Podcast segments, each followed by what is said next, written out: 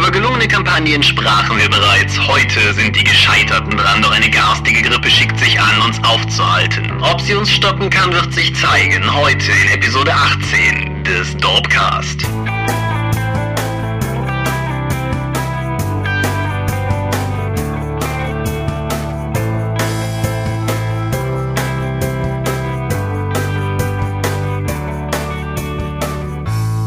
Hallo und herzlich willkommen zur nunmehr 18. Episode des Dorpcast. Heute gewissermaßen aus dem Krankenlazarett, denn es hat uns beide mehr oder weniger erwischt, wie man sicherlich über die Episode hinweg hören wird.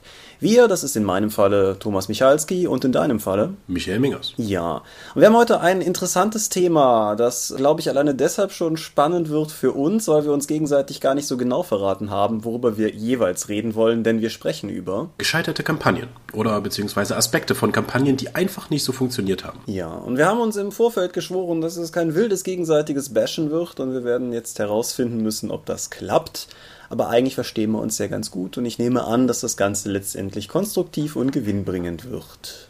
Das wird sich zeigen müssen. Aber bevor es sich zeigen kann, sprechen wir über Medien. Irgendwas Interessantes gesehen, gehört?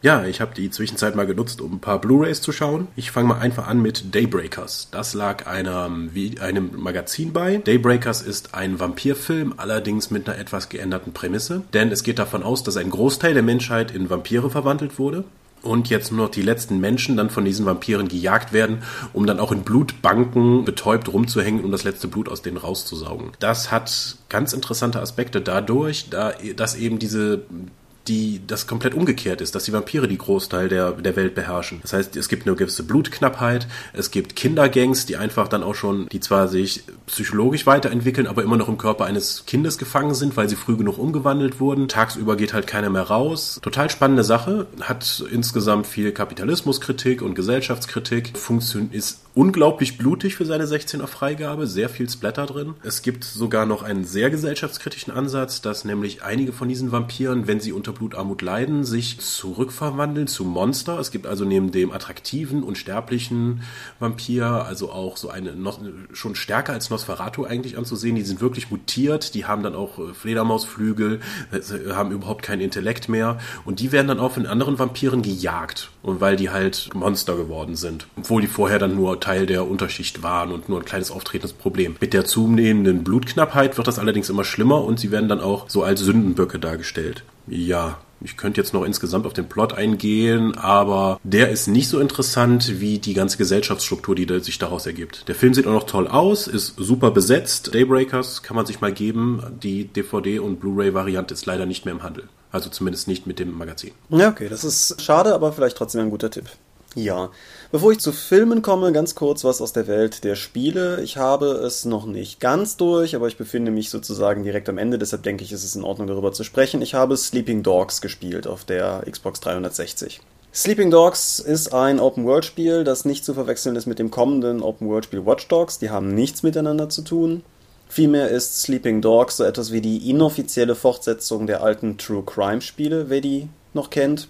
Es war einmal die offizielle Fortsetzung, aber dann wurde das Projekt immer teurer und immer größer, bis hin zu dem Punkt, an dem Activision Blizzard dann beschlossen haben, das Ganze zu canceln und das in die na, vielleicht etwas zweifelhafte Obhut von Square Enix gegangen ist. Und ja, es ist ein Open-World-Spiel. Es ist, nachdem ich jetzt sozusagen den direkten Vergleich bei einem Kumpel mal hatte, es ist natürlich kein GTA 5, also es ist in seinem Maßstab kleiner, es ist in seinen Möglichkeiten kleiner. Was es allerdings hat, ist eine wirklich verdammt gute Story über einen Undercover-Polizisten, der sich bei den Triaden einschleust, auch ein bisschen persönlich Beef hat mit denen, was allerdings im Verlauf der Handlung nicht so wichtig ist. Was die Handlung allerdings sehr schön ausspielt, ist das Loyalitätsproblem, was zwangsläufig dann aufkommt. Gerade in dem Maße, wie man selber bei den Triaden aufsteigt, wird natürlich die Rolle als eigentlich Polizist immer schwammiger und es macht es eigentlich relativ gut. Es spielt komplett in Hongkong, was endlich mal ein ungewöhnliches Setting ist, was mir viele Unfälle beschert hat, wegen dem elenden Linksverkehr. Und ja, also wer Open-World-Spiele mag, wer die GTAs schon ausgewrungen hat, es ist eins der ernsteren, also wer eher so auf die Saints Row 3 und folgende steht, ist vielleicht nicht so der Tipp, aber wer auf ernstere Open-World-Spiele steht, Dicke Empfehlung. Okay. Bei äh, neben Daybreakers war auf der Blu-ray, die ich mir geholt habe, auch noch ein französischer Film drauf. Der hieß Nachtblende. Hast du davon schon mal gehört? Da klingelt irgendwas, aber ich könnte jetzt nichts zu sagen, nein. Gut, das wäre nämlich auch nicht verdient. Es ist so ein typischer französischer Film. Das heißt, nach einer halben Stunde habe ich fand, war ich eigentlich schon an dem Punkt, wo ich sagte, ich schalte das Ding jetzt aus, weil bis jetzt ist noch nichts passiert. Und jede einzelne Person, die ich bis jetzt in diesem Film kennengelernt habe, ist ein riesiges, unsympathisches Arschloch. Dann passiert ein, aus Versehen, ein Todesfall und der ganze Film beginnt sich in eine andere Richtung zu drehen. Der bis dahin unsympathische Rechtsanwalt beschließt dann einfach die Identität des Nachbarn zu übernehmen, der dessen Frau gevögelt hat. Dann, dann unter seinem Namen in, nach Bosnien oder so zu gehen und dann Fotograf zu werden, was er immer sein wollte. Ja, und dann wird er, dann wird er da erfolgreich und dann holt ihn dann sein altes Leben wieder ein und dann wird er fast in einem russischen Tanker bei der Überfahrt nach Südamerika, weil er wieder versucht zu fliehen, getötet. Ich kann dir nicht sagen, also das ist von der Dramaturgie ein ganz seltsamer Film, wie die meisten französischen Filme. Es hat, er hat keine sympathischen Figuren, auch wenn er sehr gut gespielt ist. Es passieren einfach die ganze Zeit Dinge und vielleicht ist einfach nur mein Interesse an dem Leben anderer Menschen zu gering, um diesen Film wertschätzen zu können. Es ist wohl auch eine Literaturverfilmung von irgendwas. Aber du guckst einfach nur knapp zwei Stunden jemanden zu, wie der versucht, sein Leben wieder in den Griff zu bekommen. Es ist ein relativ neuer Film, oder? Ja. Okay, weil es gibt nämlich zwei französische Nachtblende, wie ich gerade gesehen habe, und der eine ist von 75 mit Romy Schneider. Dann ist das, das der ist nicht. Okay. Ja. Also, also, meine generelle Abneigung gegen französische, gegen die meisten französischen Filme setzt sich hier auch wieder fort, also den kann ich nicht empfehlen. Ja, okay. Ich mache positiv weiter. Kein Film, den ich zum ersten Mal gesehen habe, aber ein Film, den ich nicht müde werde, jedem zu empfehlen, der bei drei nicht auf den Bäumen ist, ist der im Deutschen, glaube ich, Nausicaa aus dem Tal der Winde geheißene, im Englischen Nausicaa of the Valley of the Wind und im Japanischen kann ich es nicht aussprechen geheißene Film. Sagt er dir was? Ja, habe ich auch gesehen. Ja.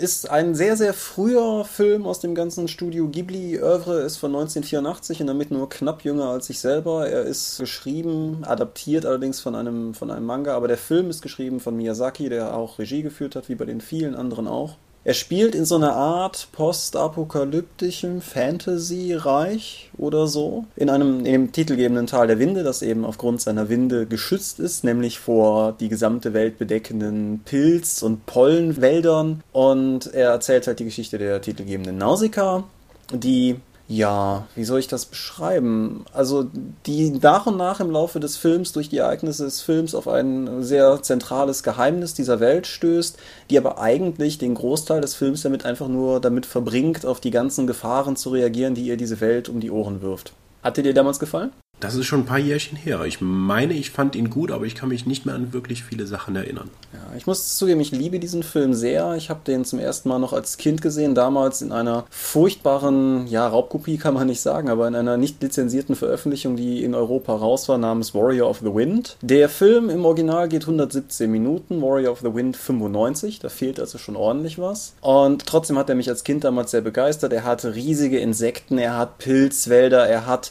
Monumente vergangener Zeit, die irgendwie aus Wüsten oder Steppenflächen noch emporragen. Also dieser Film ist für mich so stilgebend gewesen für so viel Kram wie beispielsweise auch später Earthborn. Ja, also wer den nicht kennt, sollte ihn auf jeden Fall gucken. Einzig mit dem kleinen Hinweis, wie viele Filme aus der Zeit, der ist ein bisschen öko. Bisschen ist gut. ja, er ist ziemlich öko. Trotzdem, ich mag ihn sehr. Meine ganz, ganz allerdickste Empfehlung. Aber spannend, ich komme nämlich jetzt auch zu einem Öko-Thriller sozusagen. Kennst du den deutschen Film Hell? Also geschrieben wie Englisch Hölle. Ja, ich habe die Trailer gesehen, als die damals liefen. Ich weiß nicht mehr, ob online oder tatsächlich im Kino, aber bin dann irgendwie nie näher auf den Film gestoßen. Ja, das ist eine deutsche Produktion. Der sollte eigentlich mal das Ende der Nacht heißen. Dann haben sie aber für den viel griffigeren Titel Hell entschieden, auch weil das natürlich im Englischen ein tolles Wortspiel ist. Ja, das jeden es geht Fall. darum, dass durch Sonneneruptionen und durch irgendwelche Sonnenphänomene die durchschnittliche Temperatur auf der Erde um mindestens 10 Grad angestiegen ist und halt die Sonneneinstrahlung auf die Erde so intensiv ist, dass wenn man draußen ungeschützt rumläuft, sich tatsächlich die Haut verbrennt. Also nicht wie ein Sonnenbrand, sondern oh mein Gott, ich habe wirkliche Verbrennungen. Und der Film hält sich gar nicht lange mit so großartigen Erklärungen auf. Da kommt am Anfang ein Textfenster und dann begleitet man schon so eine Gruppe von Überlebenden, die einfach nur auf der Suche nach Wasser und Schutz und sonstigem ist. Es ist tatsächlich ein postapokalyptischer Film in Deutschland und er funktioniert. Okay, das erstaunt mich. Das ist wirklich erstaunlich. Das ist auch von einem ganz jungen Regisseur, der hat den, glaube ich, gemacht, als er Anfang Mitte 20 war. Das sieht man auch in tollen Making-of dazu. Ein großer Teil des Films ist in, auf Korsika gedreht worden, wo vor kurzem noch ein, ein Waldbrand war. Deswegen hast du auch so tatsächlich diese etwas surreale, verbrannt wirkende Landschaft. Sie haben im gesamten Filmverlauf 17 Tonnen Bioerde über Lüfte auf die, auf die Schauspieler geworfen, um dann eben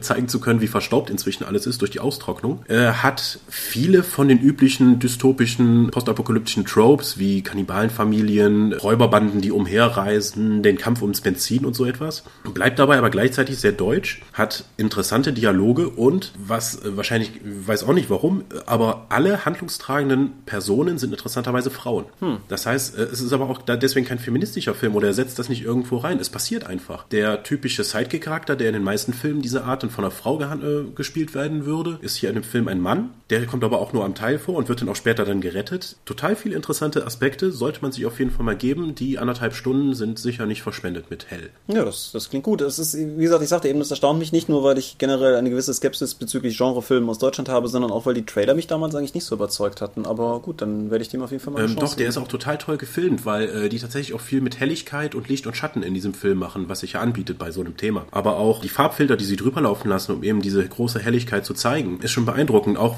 davon, wie es einfach gefilmt wurde. Im Making-of siehst du dann auch, dass die erste Szene des Films eigentlich bei Nieselregen gedreht wurde. Sie haben es aber trotzdem geschafft, das so aussehen zu lassen, als wäre es im Sommer in der Mittagszeit in Kalifornien. Plus Farbfilter. Okay, spannend, ja. Gut, nachdem du was empfohlen hast, kann ich ja was bringen, was nicht ganz so blüht. Ich habe Man of Steel gesehen. Ich denke, ich muss jetzt nicht sonderlich groß ausholen, um zu erzählen, was das ist. Es ist halt der Superman-Film, den sie meines Erachtens gemacht haben, weil absehbar war, dass die Batman-Reihe endet. Und er ist ja von Christopher Nolan, der die Batman-Trilogie, die letzte gemacht hat, sozusagen mit auf den Weg gebracht worden, aber letztendlich dann von Zack Snyder gefilmt, dem Mann, der, denke ich, so irgendwie von 300 bis Dawn of the Dead und von Watchmen bis Sucker Punch echt schon alle Qualitäten abgeliefert hat. Und ja, der Film ist okay, denke ich. Also er ist lang, er geht 143 Minuten, was mir persönlich länger vorkam. Der Hauptdarsteller Henry Cavill als Superman, beziehungsweise ja auch als Clark Kent, aber etwas anders als gewohnt. Ist sehr gut, hat mir, hat mir richtig gut gefallen. Es ist, ich gehöre irgendwie ja nicht so zu der Christopher Reeve Crowd, aber das ist ein Superman, mit dem ich mich durchaus anfreunden kann. Er hat viele interessante Nebendarsteller. Er hat äh, Russell Crowe als Supermans Vater. Er hat Kevin Costner als Supermans menschlichen Vater. Sehr, sehr viele gut gemachte Szenen. Optisch sehr schön. Mein einziges Problem mit dem Film ist, dass er ab der Mitte irgendwie, oder mein größtes Problem mit dem Film ist, dass er ab der Mitte ziemlich in CGI absäuft. Das bleibt nicht ganz aus, wenn sich übernatürlich starke Außerirdische mit übernatürlich starken Außerirdischen kloppen. Aber ich finde, andere Filme haben das besser gelöst. Also auch, keine Ahnung, sowas wie was weiß ich, wie Thor bei, bei Marvel hat halt einen relativ großen Maßstab in bestimmten Szenen oder eben später die Avengers, aber irgendwie hatte ich bei Man of Steel teilweise dieses Gefühl, was ich persönlich an Filmen überhaupt nicht mag, nämlich dieser Moment, wo ich auf dem Bildschirm gucke und mir relativ sicher bin, dass kein einziges Fitzelchen, was da auf dem Bild zu sehen ist, irgendwie noch gefilmt wurde, weil halt irgendwie alles aus dem Computer gewogen wurde.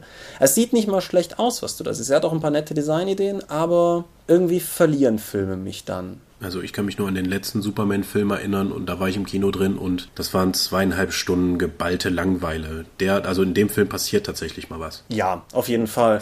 Das sehe ich vielleicht auch als ein gewisses Problem für kommende Teile an, weil sie gehen hier halt tatsächlich all out. General Zod, der ja mit so das, äh, das vielleicht namhaft Mannstärkste ist, was man irgendwie in dem Film hätte auspacken können, kommt halt an, um, um Superman zu stellen und nicht nur, dass sie irgendwie dabei halt Metropolis in Schutt und Asche legen, sondern es, es ist halt im Prinzip auch ab der Mitte fast ein konstanter Schlagabtausch, wo im Prinzip nur die Frage ist, wer gerade auf wen losgeht oder so. Mir haben aber ehrlich gesagt die anderen Teile besser gefallen. Also nicht die anderen Filme, sondern die anderen Teile von Man of Steel. Also so die Rückblenden in verschiedene Epochen von Clarks Leben wo er langsam aber sicher halt versucht damit klarzukommen, dass er halt Superman ist. Das umfasst irgendwie die Zeit, die er auf dem Schiff verbringt, wo er bei, einem, bei einer brennenden Ölbohrplattform versucht einzugreifen.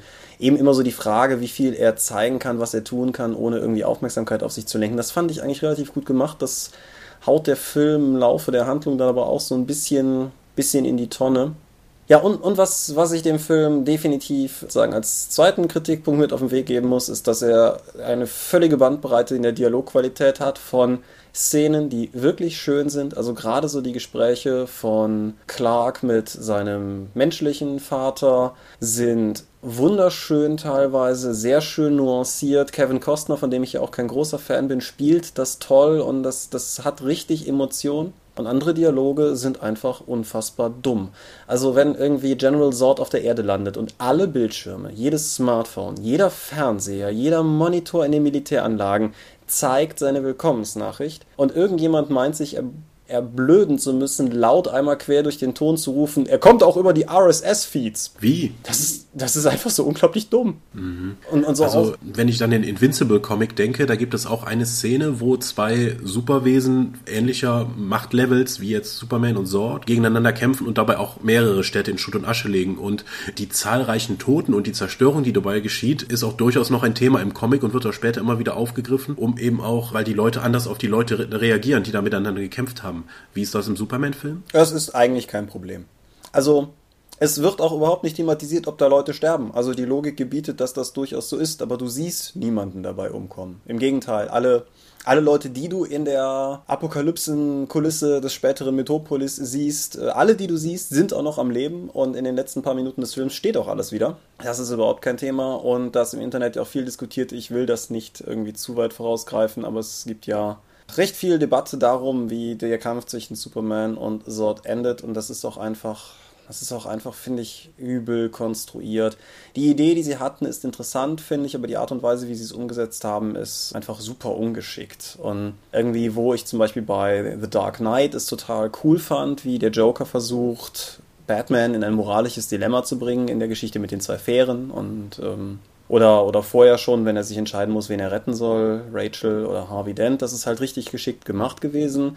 Und hier wirkt es eher so aufgesetzt, als wäre das irgendwie nur ein Häkchen gewesen, was sie hätten machen müssen. Okay, letzte Frage. Wie rasiert sich Superman? Indem er sein Kostüm anzieht, offensichtlich. Okay. Er sieht halt Im aus, ich, ich möchte eine meiner Mitguckenden zitieren, der sieht halt aus wie ein Heckenpenner. Und dann äh, kriegt er seine Klamotte von jemandem ausgehändigt und dann im nächsten Shot ist er blank rasiert. Im Gesicht, nicht so an der Brust. Brust. Da hat der Schauspieler offensichtlich viel Wert drauf gelegt. Sieht man danach aber auch nicht mehr, aber immer wenn er oben rumläuft, Superman ist eher pelzig. Okay. Gut, mehr Infos als ich brauchte, aber. Ja, bitte, dafür bin ich doch da. Ja, okay. Ich habe äh, jetzt nicht zum ersten Mal gesehen, aber letzte Woche nochmal Scott Pilgrim gegen die Welt. Was immer noch einer der großartigsten Filme aller Zeiten ist. Ein wunderschöner Liebesfilm mit perfektem Martial Arts, mit der wahrscheinlich besten Umsetzung eines Comics oder des Comics-Charakters überhaupt. Einer der witzigsten Filme, einer der Filme, die am besten unsere Nerdkultur darstellt. Mir fehlt es eigentlich an Superlativen, um diesen Film zu beschreiben. Mir auch, aber ich gebe dir in allen Punkten recht. Also der kann alles. Das ist unfassbar. Der hat Action, der hat Humor, der hat Liebe, der hat gute Dialoge, der hat Drama, der hat, der hat alles. Ja, und ich finde vor allen Dingen, um, um das Ganze vielleicht mal in einen kohärenten Satz zu bringen, was ich vor allen Dingen erstaunlich finde an dem Film ist, dass ihm das alles auch gelingt.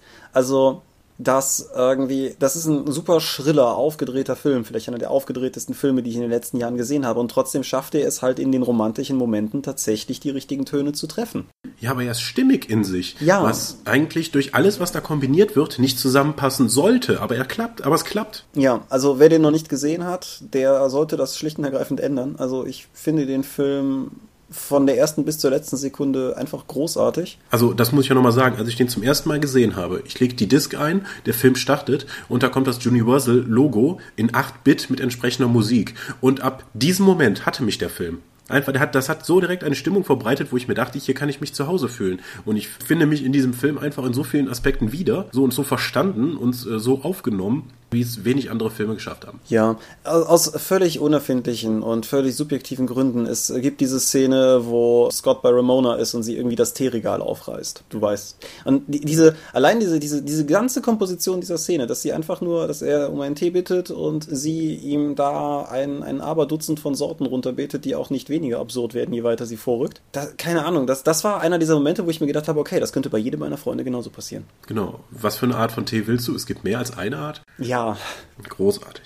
Ja, hast du noch was gesehen oder gespielt, bevor mir jetzt hier wieder die Luft abgeht? Nein, das wäre es meinerseits auch schon gewesen. Okay, dann einmal tief durchatmen und letztes Wochenende war noch Dreieichkon, auf der ich auch beide Tage wieder war, weil das ist ja inzwischen nicht wirklich weit von mir entfernt, also keine Dreiviertelstunde mit dem Auto. Ich muss ja nochmal betonen, keine Dreiviertelstunde ist für mich inzwischen ein Katzensprung. Das sagt mal wieder aus, wie bevölkert diese Gegend ist und wie viel es halt in der Gegend hier gibt. Ja, du bist halt aufs Land gezogen. Tja, aber Dreieichkon, das Dreieich ist in der Nähe von Frankfurt, also eigentlich für alle Leute gut zu erreichen wenn man entsprechend weit fahren möchte. Und eine der größten Conventions, glaube ich, inzwischen. Im Bürgerhaus Dreieich mit knapp 2000 Teilnehmern dieses Jahr. Es war wirklich, wirklich voll. Neben der deutschen Meisterschaft für Anima Tactics gab es auch noch eine für War Machine und Hordes mit äh, 62 Teilnehmern von 64 möglichen Plätzen.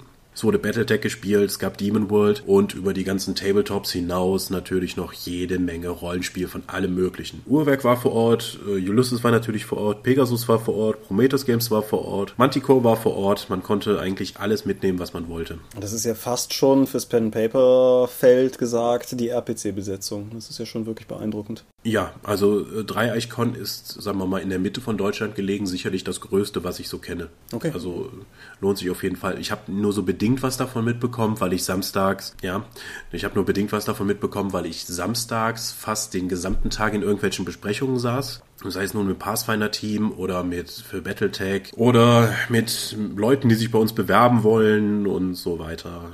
Pathfinder-Cosplay haben wir diskutiert. Mit dem Demo-Team habe ich geredet über weitere Abläufe, also Conventions, an denen ich immer wirklich zocken kann oder zum Spaß bin, ist ja schon lange vorbei. Irgendwie wird ja immer gearbeitet. Ist aber trotzdem ganz lustig gewesen, auch wenn ich vermutlich die von irgendeinem der vielen kranken Leute da irgendwas mal eingefangen habe. Ja, ich habe nicht mehr rekonstruieren können, wo ich meine Seuche her habe, aber nicht vom Dreieck, da war ich ja nicht. Aber das ist vielleicht nochmal ein ganz interessanter Einwurf, um das ganz kurz noch anzuhaken, wo du das nochmal ansprichst. Ich glaube, ein Aspekt, den viele Leute, die davon träumen, ihr Hobby zum Beruf zu machen, gerne übersehen wird, ist der Aspekt, dass wenn man sein Hobby zum Beruf macht, man den Beruf auch zum Hobby macht. Das also dein Hobby ist dann kaputt, weil das ist nämlich dann dein, dein Job und dein Job, der ist dann nicht von 9 bis 17 Uhr, sondern halt immer. Also selbst wenn du versuchst, deinem Hobby nachzugehen, arbeitest du effektiv. Ja. Ich sage das gar nicht, um Leute abzuschrecken. Ich meine, wir machen das ja schließlich auch beide durchaus immer noch mit Leidenschaft, sonst gäbe es diesen Podcast zum Beispiel nicht. Aber es ist vielleicht trotzdem wert, da nochmal darauf hinzuweisen, weil ich ganz einfach, ganz ehrlich sagen muss, dass als ich vor Hümmele Jahren gedacht habe, Mann, das, das wäre doch auch cool, wenn man das irgendwann später mal richtig machen könnte. Das ist halt was, das sieht man am Anfang nicht. Und das ist, das ist was, was man mitkauft. Das ist, das ist auch cool. Ich finde, Conventions am Stand sind auch eine spannende Erfahrung, aber man kriegt halt nicht beides. Äh, ja, aber so zum Beispiel, wenn ein Übersetzer, wir arbeiten ja eigentlich durchgängig mit engagierten Fans, die stellenweise also zwar sehr gute Arbeit abliefern, aber dann auch daran halt, die auch nur die Möglichkeit haben, nachmittags und Wochenende und nachts halt zu arbeiten. Und wenn die dann eine entsprechende Frage habe, um die kurze Kommunikationswege zu, zu haben, zum Beispiel habe ich die meisten auch bei Facebook oder ähnlichen Social Media Sachen, dann schreiben die mich auch schon mal dann nachts um 23 Uhr an oder am Wochenende oder an Feiertagen. Und weil ich genau weiß, ich habe ja nun auch als Freischaffender gearbeitet äh, und ich habe ja auch kein Interesse daran, dass jetzt irgendwie die Arbeit liegen bleibt, weil die sollen ja auch durcharbeiten können, dann gibt's, kriegen die natürlich auch von mir dann entsprechende Antwort. Das heißt aber auch, man ist ja das, was immer gerne jetzt hier gesagt wird, man ist immer erreichbar. Das ist im Rollenspielbereich durchaus sehr verstärkt so zu sehen, ja. Ja, also es, es, gibt ein paar Stunden pro Woche, die nehme ich mir raus, das Handy auszumachen, aber im Großen und Ganzen ist es bei mir von der anderen Seite her halt genauso, weil auch als Freiberufler hast du halt häufig immer noch Nachfragen oder Sachen, die spontan kommen, kannst du mal eben und so. Aber das ist ja gar nicht unser Thema heute. Können wir mal drüber reden, aber nicht heute. Genau. Dass äh, nicht alles eitel Sonnenschein ist und wir den ganzen Tag nur spielen, sollten die Leute ja inzwischen über diesen Podcast auch herausbekommen haben. Ja, manchmal kriegen wir ja Zuschriften, die darauf hinweisen, dass wir zu sehr rummeckern würden. Um dazu vielleicht nochmal ganz klar zu sagen, vielleicht nörgeln wir viel rum und wir machen es immer noch gerne, also nicht missverstehen. Das ist, äh, wir nehmen das am Feierabend auf, vielleicht kriegt ihr das auch manchmal einfach nur mit. Aber hast du noch was zu Dreieich-Con? Wenn ich irgendwas gehabt habe, ist es inzwischen untergegangen. Ja, ist klar. Dann kommen wir doch mal zum Thema. Ich habe das Gefühl, du willst anfangen. Ich soll anfangen? Gut. Mit welcher Kampagne könnten könnten wir anfangen. Äh, ah, ich nehme irgendwas, was du geleitet hast. Erzähl doch mal von der Vampire-Kampagne, die wir gespielt haben. Die Vampire-Kampagne ist mutmaßlich der größte Clusterfuck meiner gesamten Spielleiterigkeit. Ich sollte, sollte vielleicht vorne anfangen. Wir haben relativ lange Magus gespielt, das habe ich ja schon häufiger mal irgendwie hier und da durchklingen lassen. Und also mit äh, wir meint er jetzt nicht wir beide, sondern eher in der Eifel mit seinen Freunden. Ja, und viel, viel Dorpvolk halt auch. Aber wie auch, wie auch, wie auch sei.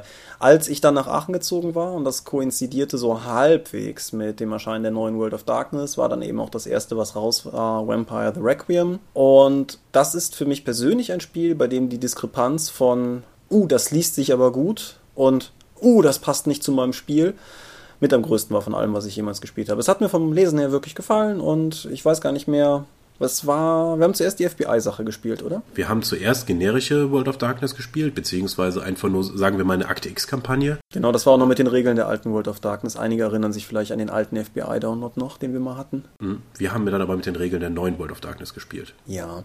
Und bei Vampire, ja.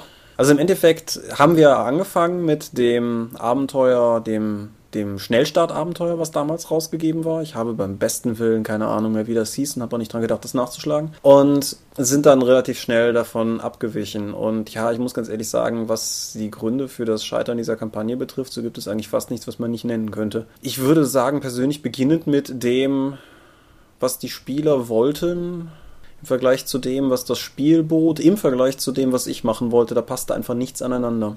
Ich glaube aber, dass wir das tatsächlich so gespielt haben, wie Vampire an sich intendiert ist. Also so zumindest wird mir das von World of Darkness Fans immer so gesagt, mit persönlichen Intrigen und starker persönlicher Handlung und halt eigenen Charakterebenen. Wohin das aber geführt hat, war ganz einfach, dass am Spielabend jeder Spieler und jede Spielerin eine halbe Stunde Screentime beim Spielleiter hatte, um sein eigenes Ding durchzuziehen und die anderen haben in der Zwischenzeit halt gelesen oder einfach nur rumgehangen und konnten nichts tun. Ja, wobei ich auch nicht den Finger drauf legen kann, warum das so überhaupt nicht funktioniert hat, weil ich sag mal, dieses ganz grundsätzliche System mit eben persönlichen Entwicklungen und so weiter und so fort, das habe ich auch bei vielen anderen Runden erlebt oder selber so gemacht. Aber gerade bei dieser Vampire-Runde hat das überhaupt nicht gegriffen. Also das Problem war vielleicht auch so ein bisschen, dass die, dass die Charaktere keinen keinen gemeinsamen Nenner hatten. Also, wenn, wenn du der Gruppe irgendwas gibst, was die letztlich erdet, dann kannst du ja immer noch den Leuten Screentime für ihren Solokram geben. Aber du hast halt immer noch einen, einen verbindenden Hauptfaden, der sozusagen dazu dienen kann, das ganze Spiel mal wieder auf Kurs zu bringen, dass die Leute mal wieder letztendlich an einem Ort gemeinsam Dinge tun, einfach weil der Plot sie also, dazu nötigt. Wir, wurden, wir, wir hatten ja zumindest den gemeinsamen Aufhänger, dass wir zur gleichen Zeit erschaffen wurden als Vampire und wir hatten so einen gemeinsamen Gegenspieler beziehungsweise so eine graue Eminenz, gegen die wir gearbeitet haben. Aber so ein, richtige, so ein richtiges Antagonistenbild und so ein richtiger Leitfaden und ein Thema für die Kampagne, das fehlte uns, glaube ich. Ja, ich hatte darauf gehofft, dass das etwas mehr, also das neue Vampire legt ja sehr viel Wert auf diesen ganzen Hungeraspekt, dass irgendwie das Tier in einem einen übermannt, der Blutdurst zu stark wird und halt die monströse Seite die die Oberhand gewinnt. Und ich hatte darauf gehofft, dass das auch ein bisschen durch die Regeln begünstigt vielleicht ein wenig mehr in den Vordergrund treten würde, musste mich dann allerdings relativ schnell der Erkenntnis beugen, dass auch das neue Vampire immer noch ein Spiel um bluttrinkende Superhelden ist und das hat da auch nicht geholfen. Völlig richtig. Ich kann jetzt nicht sagen, also ich, ich finde das immer schwierig, wenn die World of Darkness sagen, um, oh ja, hm, das ist so tiefgründig und so und das ist so toll. Äh, Entschuldigung, ich kann einen Kleinwagen schmeißen und ich habe keine Nachteile durch mein Vampir-Dasein. Warum sollte ich das jetzt scheiße und tragisch finden, was, dass ich jetzt Vampir bin? Das ist eigentlich, also was Besseres kann mir nicht passieren. Das ist eine Ebene, die du reinbringen kannst, wenn die Spieler diese Ebene tragen. Ja, wenn man es einfach durch Rollenspiel transportiert, aber ich weiß selber, dass das ein völlig hohles Argument ist, weil das gilt dann für alles. Richtig. Und das, was das Spiel rein mechanisch bietet, unterstützt das in keiner Weise so wie das Buch, wenn man es liest, es einem vielleicht irgendwie nahelegt, dass es sein könnte. Was ich auch problematisch fand, war einfach der Regelaspekt dabei. Nämlich, ich glaube, beim eher direkt bei unserem eigentlich überhaupt nicht entscheidbaren Überfall auf die Menschen, nachdem wir gerade erschaffen wurden, wo wir dann in blinder Blutwut dann einfach Leute leer gelutscht hatten, haben wir direkt erstmal einen Punkt Menschlichkeit verloren und ich glaube, ich hatte die erste Geisteskrankheit dadurch schon bekommen. Da erinnerst du dich tatsächlich an mehr als ich. Aber äh, ja, ja da hatte ich ja noch so eine teilweise gespaltene Persönlichkeit dann bei meinem Charakter. Das heißt, mein, der, der, der Einstieg in die Kampagne war direkt, dass ich erstmal direkt so auf die Fresse bekomme und irgendwas vom System vorgesetzt bekomme, wie mein Charakter jetzt in Zukunft halt einen Schaden hat. Ja. Das war unentspannt. Ja, ich, es, es gibt auf jeden Fall einen guten Grund, dass ich diese, diese vorgefertigte Kampagne dann letztendlich auch nicht weitergeführt habe, wobei man eingedenk des desaströsen Ausgangs durchaus argumentieren könnte, ob es nicht vielleicht trotzdem die bessere Variante gewesen wäre. Aber um da vielleicht kurz einzuhaken, auch wenn ich das nicht zu sehr vertiefen will, aber dieser Aspekt des, äh, wenn, wenn dir sozusagen die Kampagne direkt erstmal den Charakter spielt, ist auch etwas, was mich bei einer anderen Sache, über die ich heute nicht groß sprechen wollte, durchaus bewegt hat, nämlich bei Unknown Armies. Das Unknown Armies System wird ja sehr dafür gelobt, dass es dieses sehr ausgefeilte und sehr komplexe Geistes Verwaltungssystem hat. Das geht ja weit über geistige Stabilität oder Menschlichkeit ja. oder sowas hinaus. Ich hatte damit immer das Problem, dass ich die halbe Zeit das Gefühl hatte, dass der Charakterbogen mein Charakter spielt und nicht ich. Absolut. Durch die ganzen äh, Kerben, die man dann da bekommen hat, hatte ich eigentlich nur die Möglichkeit, okay, ich müsste jetzt eigentlich die Schäden meines Charakters so ausspielen, wie sie hier stehen, auch wenn ich das eigentlich nicht möchte. Aber wenn ich das nicht mache, es gibt ja auch keine Sanktionierungsmöglichkeit des Spiels und keine Belohnung, wenn ich es tatsächlich ausspiele. Das heißt, es, ist, äh, es hat sich ja nur auf die Verantwortung von dir als Spieler gegenüber dem Regelsystem und der Gruppenabsprache, dass wir das halt so machen, dann geregelt, was auch sehr unelegant ist, neben all den anderen furchtbaren, uneleganten Sachen, die An- und Amis halt regeltechnisch auszeichnen. Ja, und das ist vielleicht auch allgemein wenn wir zumindest versuchen, so ein bisschen einen roten Faden in das heutige Thema zu kriegen, eine Sache, vor der ich jetzt schon äh, sozusagen warnen kann, weil das irgendwie doch symptomatisch für mehrere Sachen ist, wo ich immer wieder Probleme mit Kampagnen hatte, sei es als Spieler oder als Spielleiter. Rollenspiel ist ein Hobby mit einer fast grenzenlosen Freiheit. Und ich finde, es ist unglaublich kontraproduktiv, wenn sei es der Plot, sei es der Spielleiter, sei es das Regelwerk erstmal sozusagen kategorisch in diese Freiheit einschneidet. Es muss immer eine gewisse Beschneidung geben, die erfolgt ja technisch gesehen alleine schon dadurch, dass der Spielleiter bei bestimmten Sachen die Möglichkeit gibt oder nicht. Aber letztendlich muss der Charakter ab einem gewissen Bereich in meinen Augen ein bisschen, ein bisschen geschütztes Territorium sein, einfach deshalb, weil das der Machtbereich des Spielers ist und wenn du ihm den auch wegnimmst, dann fühlt er sich halt einfach machtlos. Ja, absolut. Der Spielleiter verkörpert die gesamte Welt, die dort beschrieben wird. Der Spieler hat nur einen einzigen den Charakter. Also warum sollte man den auch noch irgendwie dem Spieler das wegnehmen und ihm dann vorschreiben, wie der zu spielen ist? Weil es gibt nur eine einzige Person am Tisch, die weiß, wie der Charakter richtig gespielt wird. Das ist der Spieler. Das klingt jetzt aber schon wieder viel zu bevormundend. Macht doch, was ihr wollt. Ja, klar. Aber wie gesagt, meine, meine Sicht, meine Sicht der Dinge. Wie siehst du sonst, hast du bei Vampire sonst noch was Explizites, was du. Ja, wobei ich nicht weiß, wie wir das jetzt hier äh, tatsächlich thematisieren sollten. Sagen wir einfach, dass die Chemie in der Gruppe teilweise auch ein bisschen aus den Fugen war. Ja. Das hat sicherlich auch nicht geholfen, aber das gilt, denke ich, auch für jedes Hobby in jeder Form, wenn die Leute, die das Hobby betreiben, insgesamt ein bisschen neben der Spur laufen und dann halt auch noch diese systematischen Schwächen auftauchen, dann ist es klar, dass es letztendlich nur, nur hakelig werden kann. Ja. Gut. Robben wir uns eine Kampagne weiter. Ja, jetzt kannst du eine vorschlagen. Ja. Eine, an der du nicht teil hattest, aber an der vielleicht einige unserer jetzt Hörer teil hatten, weil die sehr, sehr viele unserer alten Zitate produziert hat, nämlich unsere DSA-Runde, die damals Matthias geleitet hat. War eine sehr lange gespielte DSA-Runde, die ein relativ wildes Potpourri aus, ja, großteilig offiziellen Abenteuern, teilweise in Abwandlungen irgendwie, halt als Fundament hatte. Eine sehr gemischte Runde, die sich sehr lange auch im Süden aufgehalten hat, sehr viel mit dem, den Völkern in der Kom interagiert hat. Selbst die Mittelreicher hatten am Ende alle irgendwelche Beititel von irgendwelchen Wüstenstämmen, waren Gewinner von irgendwelchen Wüstenrennen. Das sage ich aus einem sehr wichtigen Grund, denn dann beschlossen wir, das Jahr des Feuers zu spielen. Und an sich scheint die Prämisse gut geeignet zu sein. Das Jahr des Feuers lädt jetzt zu Beginn zum großen Turnier nach Gareth und bietet sogar nicht nur den kämpfenden Klassen, sondern zum Beispiel auch den Magiern da durchaus Betätigung. Und das hat an sich gut funktioniert, aber der Punkt, an dem der eigentliche Plot dann einsetzte, wurde zu einem Problem, weil durch vieles, was vorher gelaufen war, sich unsere Charaktere, ob schon in mehrheitlich mittelreicher, diese, es bestand einfach keine emotionale oder, oder ehrenhafte Verbindung zu Mittelreich mehr. Und das Jahr des Feuers setzt das in gewisser Weise schon voraus. Es gibt Punkte in, dieser, in diesem ersten Abenteuer, Schlacht in den Wolken, wo halt einfach die Spieler auch von sich aus sagen müssen, nee, hier geht's ums Reich. Aber wir waren halt alles so, so halbe verkappte Wüstensöhne mittlerweile und das hat es unglaublich schwierig gemacht. Und wir haben dann zwar weitergespielt, mehrfach sehr zähneknirschend, so getreu dem Motto, naja, mein Charakter wird das jetzt nie machen, aber sonst geht das Abenteuer ja nicht weiter. Aber das hat halt trotzdem völlig nicht funktioniert und war vor allen Dingen im Vergleich zu vorher, was eine wirklich brillante und spaßbringende Kampagne war, es hat den Frustfaktor einfach gnadenlos in die Höhe getrieben. Ich finde das faszinierend, weil viele andere in meinem Bekanntenkreis sagen auch mal wieder, wie fürchterlich die Jahr des Feuers-Kampagne eigentlich ist, aber wie viele Leute das tatsächlich nicht nur gespielt, sondern auch durchgezogen haben. Sei es nun aus irgendeiner Art von masochistischen Historiekenntnisgedöns, dass man das einfach mal sagen müsste, okay, ich bin da durchgegangen und ich habe das erlebt und ich war dabei. Aber wirklich tolle Erfahrungen davon hat keiner, außer vielleicht, wenn Achim wieder davon erzählt, wie er mit den, wie er die DSA-Regeln mit seinem Magier gesprengt hat, um dann irgendwie die halbe Belagerung Belagerung selbstständig aufzulösen. Naja, ganz so drastisch war es nicht, aber ja, die Richtung ist da. Nein. Wenn ähm, Achim erzählt es schon. Ja, richtig. Nein, was man, was man vielleicht zu meiner Ehrenrettung dazu sagen sollte, wir haben, wie gesagt, nur Schlacht in den Wolken gespielt und sind dann irgendwo an dem Tipping Point zwischen der Schlacht und, äh, wie heißt der zweite Band aus der Asche? Ist das der zweite? Ich weiß es gar nicht.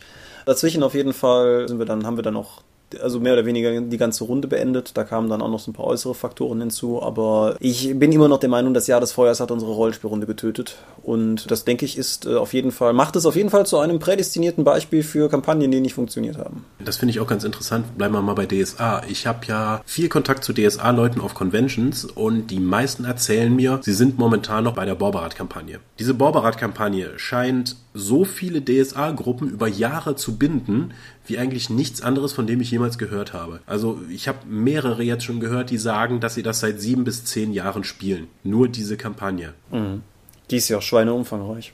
Die ist wahnsinnig umfangreich, aber das das reduziert natürlich, weil du spielst ja nur DSA und dann nur die Kampagne. Das heißt, du, du lädst links und rechts lernst du eigentlich wenig davon kennen, was eigentlich dieses Spiel noch bietet, sondern nur diese inzwischen ja schon echt in die Jahre gekommene Kamp Großkampagne mit vielen sehr fragwürdigen Ereignissen, die Spielern einfach vorgesetzt werden. Und wenn du halt über viele Jahre das nur so kennenlernst, ich weiß nicht, ob das wirklich so hilfreich ist. Und auf der anderen Seite weiß ich auch gar nicht, also wenn, wenn du jetzt mal davon ausgehst, dass die Leute irgendwie auch nur fünf Jahre daran spielen, dann ist wahrscheinlich auch mancher Nachwuchs mehr oder weniger in die Bauboard-Kampagne hineingeboren worden und spielt seither da immer das Gleiche. Und man könnte ja durchaus auch die Frage in den Raum werfen, ob das, was in der Bauboard-Kampagne passiert, überhaupt auch nur symptomatisch für DSA und Aventurien ist, weil das hm, es ist sehr aventurisch in dem, was es tut, aber das, was es tut, ist eigentlich wiederum sehr speziell und hat nicht unbedingt was mit der Spielerfahrung zu tun, die mich damals bei den ersten DSA-Abenteuern geprägt hat oder so. Und ja, aber ich habe halt von vielen, vielen, vielen, vielen, vielen Leuten gehört, dass sie eigentlich nur in dem Aventurien momentan noch spielen, das um die Borberat-Kampagne oder sogar noch davor ist. Also so, so etwas, alle Entwicklungen, die danach kamen, ist bei denen, ist für die eigentlich noch gar nicht relevant. Ja, und ich kenne auch durchaus Leute, die so gute Erfahrungen mit der Borberat-Kampagne hatten, dass die dann, wenn die später nochmal neue Runden begründet haben, die wieder in der Zeit der Borberat-Kampagne angesiedelt haben, weil da kennen sie sich ja aus. Verrückt. Naja, gut, dann werfe ich mal ein, was meines Erachtens überhaupt nicht funktioniert hat, was ich geleitet habe. Das war unser kurzer und sehr schmerzhafter Versuch, Arcane Codex zu spielen. Oh ja. Da habe ich auch wahnsinnig viel falsch gemacht, indem ich einfach versuchte, ein vorgegebenes Abenteuer so durchzudrücken, dass es halt funktioniert, obwohl die Spieler, die auch nur bedingt Lust hatten, glaube ich, Arcane Codex zu spielen. Ich habe ständig Hausregeln eingeführt, anstelle, anstelle einfach mal das Regelsystem wirklich auszuprobieren, bevor wir es gesetzt haben, worunter ja vor allen Dingen dein Charakter sehr gelitten hat. Aha, das eine Mal in meinem Leben, dass ich einen effizienten Charakter gebaut hatte. Ja, ein wunderbarer wunderbarer, blutrünstiger Ritter, der nicht fähig war zu lesen, was direkt im ersten Abenteuer zu einer sehr peinlichen Szene für dich geführt hat. Ja, ja, die ganzen Charaktere waren natürlich auch, ich meine, das, das, das war natürlich auch ein gewisser negativer Wechselwirkungseffekt, wenn man so will. Die ganzen Charaktere, die wir da letztendlich ins Rennen geworfen haben, waren alle total überzeichnet, was wiederum so ein bisschen aus dem Eindruck, glaube ich, entstanden ist, den wir wiederum von Arcana Codex hatten, so wie sich das Spiel halt präsentiert. Ja, also das war die, also die ganzen Charaktere, die gespielt wurden, waren ziemlich auf Krawall gebürstet. Was es dann natürlich ein bisschen schwierig macht, diese auf, wir befreien jetzt mal diese Baronie von dem Fluch der Monster oder was da auch immer war. Ihr habt das ja nicht mehr, ihr seid ja nicht mal dazu gekommen, das wirklich groß zu erkunden, weil wir vorher gesagt haben, das klappt so einfach nicht, lassen wir es mal. Ich glaube, das waren nur zwei oder drei Spielsitzungen. Ja, ich glaube drei oder vier, aber ist auch wurscht, das läuft auf in etwa auf das Inklusive Maße. Charaktererschaffung waren es vielleicht vier, ja. Ja, ist aber kein Grund, müssen wir nicht drüber verhandeln. Die Sache ist halt, ja, ich denke, die hat tatsächlich auf, allein auf deshalb auf keiner Ebene funktioniert, weil die Leute, die da waren, waren zwar irgendwie da, um Rollenspiel zu spielen, aber keiner hatte so richtig Bock, dieses Rollenspiel zu spielen. Also vielleicht jetzt mal außer dir. Und das, das gab es dann noch in verschiedenen Nuancen. Wenn man dann noch dazu nimmt, dass zumindest einer der Spieler, die da am Tisch saßen, ohnehin eher so in die Kategorie dieser, wie soll ich das sagen, der, der Chaos-Spieler fällt, die gerne ein bisschen austesten, wo die Grenzen liegen, egal was sie machen. Das hat halt auch nicht geholfen.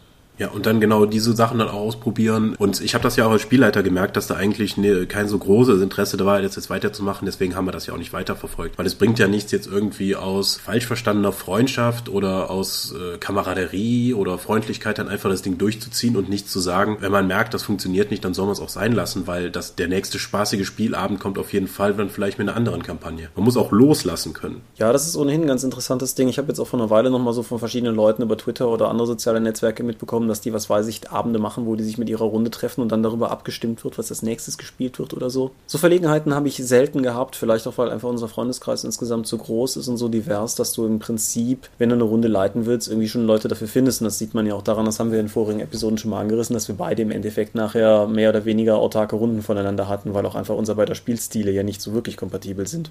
Ja, wobei wir ja durchaus Spaß in unseren Runden jeweils miteinander hatten. Aber ich kenne das ja auch noch vom Aachener Rollenspielstammtisch. Ich habe gesagt, ich möchte was Neues ausprobieren hier, wie sieht's aus? Ich, ich, leite dann und dann das und das und dann hatte ich immer vier bis fünf Leute, die das mal auch einfach mal testen wollten einen Abend. Das war auch sehr angenehm. Ja.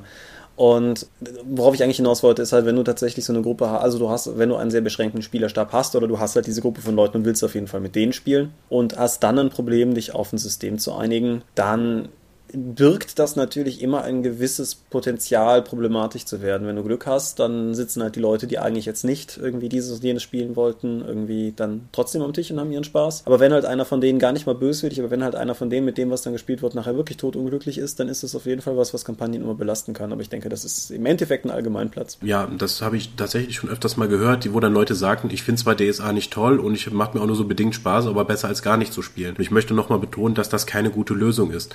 Denn damit verdirbt man sich auf lange Sicht den kompletten Spaß am Hobby dann kann man eher sagen, okay, gut, ich habe jetzt noch Spaß, ich sage jetzt einfach mal, das ist nichts für mich, ich breche das hier ab und ich versuche es dann in ein paar Jahren nochmal, bevor du, dann blickst du vielleicht zurück und kannst sagen, hm, hätte ich mal vielleicht besser weitergespielt. Es kann aber genauso sagen, dass du dann irgendwie dann irgendwann sagst, okay, jetzt ist jetzt, jetzt baut sich hier so viel Spannung auf in der Gruppe, wir streiten uns und ich treffe mich nie wieder und meine komplette positive Bindung an das Hobby kann dadurch verloren gehen. Das hatten wir ja zum Glück nie. Nee, das hatten wir zum Glück nie, aber auch irgendwie teilweise, wenn du so von Leuten hörst, das kenne ich auch nur aus dem erweiterten Bekanntenkreis, aber die dann halt irgendwann mit Rollenspiel aufgehört haben, weil ihnen das Hobby keinen Spaß mehr gemacht hat, ist halt für mich immer so eine Frage, die ich mir selber stelle, ob diese Leute tatsächlich keinen Bock mehr auf Rollenspiel hatten oder ob diese Leute vielleicht einfach nur keinen Bock mehr auf das System hatten, ohne zu realisieren, dass das so war, oder ob diese Leute einfach nur keinen Bock mehr auf die Runde hatten, ohne zu realisieren, dass das war. Das wird es oft genug sein, aber na gut. Ja, wir sind schon recht fortgeschritten in der Zeit. Du wolltest noch zwei Sachen ansprechen. Äh, ja, mindestens. Unsere Storm-Kampagne. Ja. Die war ja auch relativ groß angelegt und da habe ich einen Fehler gemacht, indem ich, ich wollte halt einfach mal was ganz anderes spielen, einen mehr introvertierten und Org, der dann aber dann gerade durch die eigentlich sehr große Lebhaftigkeit des Orks und die Widersprüchlichkeit, die daraus rankommt, fand ich als erstmal jetzt reizvoll, das so zu spielen, hat sich aber dann herausgestellt, dass dieser sehr zurückhaltende Charakter eigentlich sehr oft zurückstecken musste, was jetzt Spotlight angeht. Mhm. Und sowieso, das ist jetzt eigentlich das, worauf ich auch hin möchte, die Spotlight-Verteilung in der Kampagne hat gar nicht gut funktioniert. Das ist richtig wir hatten eine Spielerin da, deren Charakter, da bist du immer am Anfang, eine halbe, jede Sitzung, eine halbe Stunde mit ihr in die Küche gegangen um ihren eigenen Plot durchzusprechen, was dann passierte. Jede Sitzung. Das ist natürlich schon aufgefallen. Und dann hat, da gab es noch so einen Plot für meinen Charakter, von dem der Rest der Gruppe nichts wissen sollte. Und das hast du dann nicht mal vorher mit mir über ICQ geklärt, sondern direkt in der Runde dann präsentiert. Dann habe ich gesagt, ja Leute, so ist das. Äh, hätte ich euch mal sagen sollen, tut mir leid. Und dann war das Thema vorbei. Das heißt, dieser ganze Spannungsaufbau, den wir halten haben können, wurde nicht genutzt. Das ist natürlich sehr, ein sehr großes Gefälle zu der Spotlight-Zeit, die Neomi da bekommen hat. Ja, das ist richtig. Das, das geht teilweise sogar noch weiter. Also mein, mein ursprünglicher Plan war da halt tatsächlich, dass jeder irgendwie nachher was hat, aber das hat halt erkennbar nicht funktioniert. So, so ein anderes Beispiel zum Beispiel ist, dass ein, ein Charakter eine magische Waffe hatte. Gut, das ist jetzt bei Earthbound erstmal nichts Besonderes, aber in dem Fall hing an dieser Waffe potenziell relativ viel dran. Aber aus Gründen, die ich auch tatsächlich nicht mehr nachvollziehen kann, ist halt sozusagen der der, hm, dieser eigentliche Plotbogen, der an dieser Waffe gegangen hätte, ist halt nie zum Tragen gekommen. Und der war halt irgendwie zwar die ganze Zeit da, aber da hat mir dann vielleicht auch irgendwann an einem bestimmten Punkt der Impuls gefehlt, dass ich jetzt hätte sagen sollen, hör mal, hier, ich, ich ändere meinen Plot und sehe zu, dass das jetzt forciert doch noch auftritt.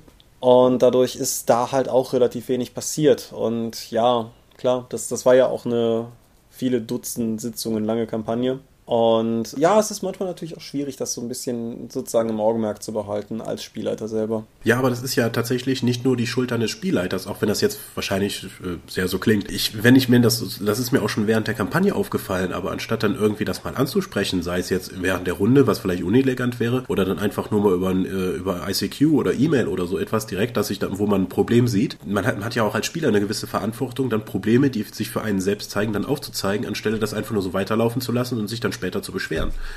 Ja, Wobei ich mich auch selber manchmal dabei ertappe, dass ich das tue und so als Spieler jetzt und mich dann halt auch durchaus frage, oder auch als Spielleiter, ne? Gibt es ja durchaus auch, dass du jemanden am Tisch hast, der die ganze Zeit irgendwas tut, was deiner Vorstellung dieser Runde total zuwiderläuft. Aber du es dann eher aussitzt und hoffst, dass da irgendwie noch was von selber passiert, wobei es ja eigentlich viel sinnvoller wäre, den betroffenen Spieler oder eben den Spielleiter beiseite zu nehmen und zu sagen, hör mal hier, das und das gefällt mir gar nicht, weil dann kann man halt darauf reagieren. Wer nicht redet, dem kann nicht geholfen werden, das ist klar.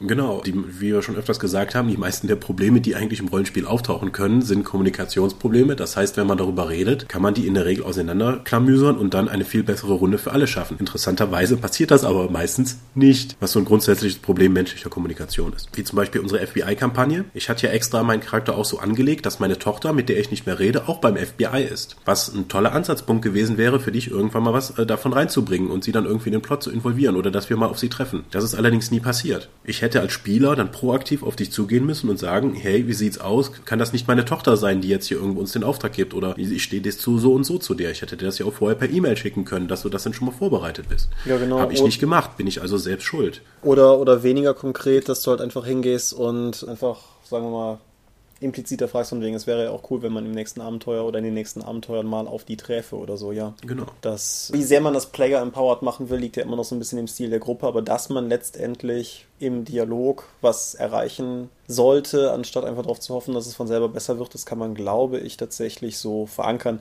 Ich weiß nicht, ob das bei so total Bockschüssen wie der Arcane Codex oder der Vampire-Runde funktioniert hätte. Das Ja, vermutlich nicht, da war die Grundprämisse eigentlich schon nicht zu der Gruppe passend. vielleicht war da tatsächlich unser kommunikativ größter Erfolg jeweils, dass wir beschlossen haben, wir lassen es. Vermutlich. Aber ja, aber selbst da. Bevor fünf Leute am Tisch rumsitzen und, und sich langweilen. Ich habe erzählt das ja immer wieder gerne. Du weißt auch, um wen es geht, aber ich will das anonym halten. Aber wir haben mal auf einer Spielemesse zu dritt bei jemandem eine Runde gespielt, Werewolf, weil der uns gefragt hat, ob wir Bock hätten. Und haben da mutmaßlich unser zwischenmenschlich bestes Stück Schauspiel der Welt hingelegt. Nämlich jeder von uns, die wir in der Runde saßen, das waren Marcel, Matthias und ich, haben so gut, gute Miene zum bösen Spiel gemacht, weil das war wirklich furchtbar, was da passierte, dass jeder von uns gegen von den anderen dachte, na gut, die haben Spaß, dann ziehe ich das auch mal durch. Dass wir da alle saßen und eigentlich nur weg wollten, hätte einen Satz bedurft, aber dadurch, dass wir halt alle mehr oder weniger, wie gesagt, gute Miene zum bösen Spiel gemacht haben, haben wir da einen beträchtlichen Teil Stunden unseres Lebens auf dem Innenhof der Spielemesse vergeudet. Ja, das ist halt menschliche Kommunikation. Du denkst dir die ganze Zeit, äh, du findest jemanden nett, möchtest mit ihm reden und hoffst dann darauf, dass der andere sich zuerst meldet, weil du nicht so äh, forsch wirken möchtest. Ja, vielleicht denkt die andere Person sich auch das die ganze Zeit. Ja. Und dann passiert einfach nichts. Aber bevor wir hier zu anthroposophisch werden, nächste Runde. Anthroposophisch. Ja, Mutant, Savage Mutant Chronicles habe ich ja auch mal geleitet, äh, sogar zweimal. Einmal in unserer Runde, ne, du wirst dich erinnern, du warst ja auch dabei. War an, fand ich an sich sehr spaßig. Ich weiß jetzt nicht, wie das aus Spielersicht war. Ich kann mich zumindest an große Aktionen von dir im, im Sinne von Bombenbasteln erinnern. Ich hatte auf jeden Fall Spaß an der Runde. Ja, und dann kam es irgendwann zum Finale und die Spiel, die Aufgabe der Spieler war es, ein Ritual zu unterbrechen, wo jemand gerade dabei war, ein sehr wichtiges Artefakt mit magischer Energie aufzuladen, um dann eben die sozusagen die Venus, auf der das gerade spielte, mit Untoten zu überrennen. Die Spieler haben es nicht ganz geschafft, zum angegebenen Zeitpunkt dieses Ritual tatsächlich zu unterbinden. Und ich hatte dann die Runde damit beendet. Tja, das war's, jetzt geht die Welt unter, schade, ihr habt es nicht geschafft. Und diese einfach das durchzuziehen, war mir in diesem Augenblick sehr wichtig, einfach nicht zu sagen, die Würfel zu drehen oder das hat doch noch geklappt, aber die Auswirkung war zu krass. Ich habe wirklich die Enttäuschung bei den Spielern gesehen, dass sie einfach alles, was sie bis dahin geleistet haben, einfach nicht gefruchtet haben soll und jetzt einfach nur in der Endsequenz sozusagen ihnen vorgespielt wird, wie die ganze Welt untergeht. Das hat mich echt mitgenommen als Spielleiter. Ich habe die ganze Nacht danach nicht schlafen können, weil ich einfach auch selbst damit so unzufrieden war, wie die Spieler, dass die Spieler unzufrieden waren. Dann habe ich dann später dann noch mitgeteilt, dass wir einen Kompromiss finden, dass sie das Ritual zwar nicht verhindern konnten, aber es zumindest abgeschwächt haben. Das heißt, die ganze Welt wurde jetzt nicht irgendwie in einen Zombie-Sumpf verwandelt, aber es sind trotzdem genug Dämonen und Zombies auf die Venus gekommen und es ist jetzt kommt es eben zu großen Straßenkämpfen und sie haben noch eine Chance, das Ruder rumzureißen. Das heißt, ich habe das von einer unbefriedigenden Situation für die Spieler und für, als Spiel, auch für mich als Spielleiter dann auch irgendwie herumreißen können, dass, da, da, dass dadurch noch ein bisschen mehr Konflikte entstehen und dann die Story einfach weitergehen kann. Sie haben es zwar nicht geschafft, aber anstatt ein endgültiges Ende zu setzen, haben sie, habe ich einfach nur weitere Komplikationen geschaffen. Ich glaube, das nennt man dieses Failing Forward. Ja. Einfach, da, dass du, wenn du etwas nicht schaffst, dass es dann nicht einfach beendet ist, sondern dass die Story dann weitergeht, nur halt mit mehr Komplikationen. Das finde ich, muss ich sagen, finde ich inzwischen die wesentlich interessantere Herangehensweise an das Thema. Ich habe das so konsequent gemacht, weil ich hatte von den Pathfinder-Leuten was gelesen, dass diese ganzen Rudenherrscher, auf denen auch die erste Abenteuerfahrt beruhte, eigentlich nur eine Konsequenz sind aus einem fehlgeschlagenen Rettungswurf in der ehemaligen Runde der Autoren davon. Da hat nämlich auch jemand seinen Rettungswurf nicht geschafft und deswegen konnten die Rudenherrscher sich in der alten Kampagne von den Spielentwicklern erstmal überhaupt erheben und dann die Welt beherrschen. Deswegen konnten erst in dem wirklich geschriebenen Abenteuerfahrt in einer ganz anderen Zeitebene die Rudenherrscher zurückkehren. Und die Idee dahinter, hinter einem verlorenen Würfelwurf halt so eminente Änderungen in der Spielwelt zu generieren, fand ich zu diesem Zeitpunkt so interessant, dass ich das mal durchziehen wollte. Dann allerdings die traurigen Gesichter von Spielern zu sehen, hat das wieder relativiert. Wobei ich auch de- denke, dass es zumindest in Teilen eine Frage der Erwartungshaltung ist, weil, keine Ahnung, ich schreibe ja auch für und leite gerne Cthulhu. Und das ist ja nun mal ein System, wo das Versagen der Spielercharaktere in manchen Abenteuern vielleicht sogar unabwendbar ist, aber doch zumindest etwas ist, was man eigentlich immer in Betracht ziehen sollte. Und Naja, ich denke halt einfach, dass wenn alle am Tisch davon ausgehen, dass Versagen tatsächlich etwas ist, was passieren kann, dann ist vielleicht auch der Schlag nicht so herbe, als wenn alle davon ausgehen, erstmal davon ausgehen, dass es schon irgendwie gut gehen wird, um dann festzustellen, dass es nicht nur scheitert, sondern sogar kolossal und katastrophal scheitert. Ja. Naja, ich hätte jetzt noch viele Beispiele von einzelnen Con-Runden, aber das sind ja keine Kampagnen. Aber gerade auf Cons kann ja, weil man die Leute alle nicht kennt, weil sehr unterschiedliche Spielstile aufeinandertreffen, ganz schreckliche Dinge erleben. Ich denke, da habe ich aber selbst ich alleine genug Material, um eine ganze Runde zu füllen, wo ich als Spielleiter wie aber auch als Spieler ganz schreckliche Dinge erlebt habe. Ja, das wäre vielleicht mal ein Thema für sich. Ja, das wäre eigentlich eine eigene, eigene Episode wert. Ja, dann werden wir das, denke ich, auch so handhaben. Ja, ansonsten, ich glaube, wir haben relativ gut immer mal wieder zwischendrin sozusagen Konsequenzen und Striche gezogen. Kommunikation ist das A und O und Rollenspiel ist ein Hobby, das man betreibt, um Spaß zu haben. Das ist, glaube ich, was, was manchmal auch so ein bisschen, wo ich fast das Gefühl habe, dass Leute das vergessen. Wo dann plötzlich mit so viel Eifer oder so viel stoischer Sturheit irgendwas betrieben wird. Das ist ein Hobby, was man macht, um mit Freunden zusammen Spaß zu haben. Und wenn man das aus den Augen verliert, dann steuert man ziemlich sicher auf Probleme zu. Ich bin nicht geneigt, dir zu widersprechen. Das ist bemerkenswert und sollte eingerahmt werden. Man sollte vielleicht auch noch dazu sagen, dass wir hier gerade mal lockerlässig irgendwie mehr als ein Jahrzehnt Rollenspiel zusammengeschossen haben. Dementsprechend gibt es halt auch diese relativ hohe Quote an Runden überhaupt für den. Also, ne, einfach was die, was die reine Rate schon betrifft. Hast du noch irgendwas zum Thema? Ich glaube, da meine Konzentrationsfähigkeit, glaube ich, endgültig jetzt am Boden liegt und auf meinem Notizzettel auch nichts mehr zum Thema steht, wäre ich fertig. Dann schaue ich mal, ob meine Stimme reicht, um bis zum Ende der folgenden Sache zu kommen. Wir sind eine Webseite, die gibt es auf www.die-dorp.de. Uns gibt es außerdem bei Facebook und bei Google+. Uns kann man über RSP-Blogs verfolgen oder, wer es gezielter mag, über RSS-Feeds. Derer gibt es zwei bei uns auf der Seite. Der eine abonniert nur den Dorpcast, der andere abonniert die gesamte Dorp. Die gesamte Dorp ist letztendlich in letzter Zeit vor allen Dingen der Dorpcast, aber auch Videos gewesen, die Tom hochgeladen hat, nämlich die ganzen Dorp-TV-Videos von der Spielemesse. Die gibt's de facto auch bei YouTube. Unser YouTube-Account heißt ebenfalls die Dorp. Wenn ihr den Podcast hier nicht einfach nur runterladen wollt, sondern abonnieren wollt, könnt ihr das über iTunes machen. Ihr könnt uns in unserem Tunnelon-Bereich besuchen und uns erzählen, was ihr toll oder schlecht findet. Ihr könnt uns das aber auch in die Kommentare schreiben. Wir haben diesmal gar nicht dazu aufgerufen. An dieser Stelle nachgeholt. Schreibt uns von Kampagnen, die bei euch gescheitert sind. Schreibt uns, was für Noobs wir wir sind, wegen der Fehler, die wir gemacht haben, wie auch immer. Feedback ist auf jeden Fall gut. Feedback könnt ihr auch geben an Twitter, an @diedorp für den ganzen Haufen, vor allen Dingen an Tom, oder an Seelenworte, das kommt bei mir an. Seelenworte ist auch der Name meines Blogs. Der Blogname deinerseits ist Legi Intellexi Condemnavi und das dürfte es gewesen sein. Ja, ich möchte mich auch nochmal bei dem Spender bedanken, der uns jetzt nochmal was auf die Kaffeekasse reingeworfen hat. Wir werden es für gute, dorpige Dinge benutzen. Das auf jeden Fall. Und an dieser Stelle sei noch einmal bedankt, dass ihr uns weiterhin treu seid und Kommentare schreibt und all dieses und jenes. Und wenn ich mich gerade nicht vertue, haben wir ohnehin nur noch ein oder zwei Dropcasts in diesem Jahr und es war auf jeden Fall ein, bis jetzt ein sehr cooles Jahr, aber den Recap spare ich mir für die letzte Episode des Jahres. Ah, stimmt. Das sollten wir auch noch machen. Gut. Gut, dann wünsche ich euch auf jeden Fall eine gute Woche. Nein, zwei davon. Zwei gute Wochen, bis wir uns das nächste Mal hören. Ich wünsche euch mehr Gesundheit, als wir haben und uns mehr Gesundheit, als wir haben. Ja. Und ja, ansonsten würde ich sagen, wir hören uns dann einfach und bis dahin alles Gute und ciao, ciao. Ciao.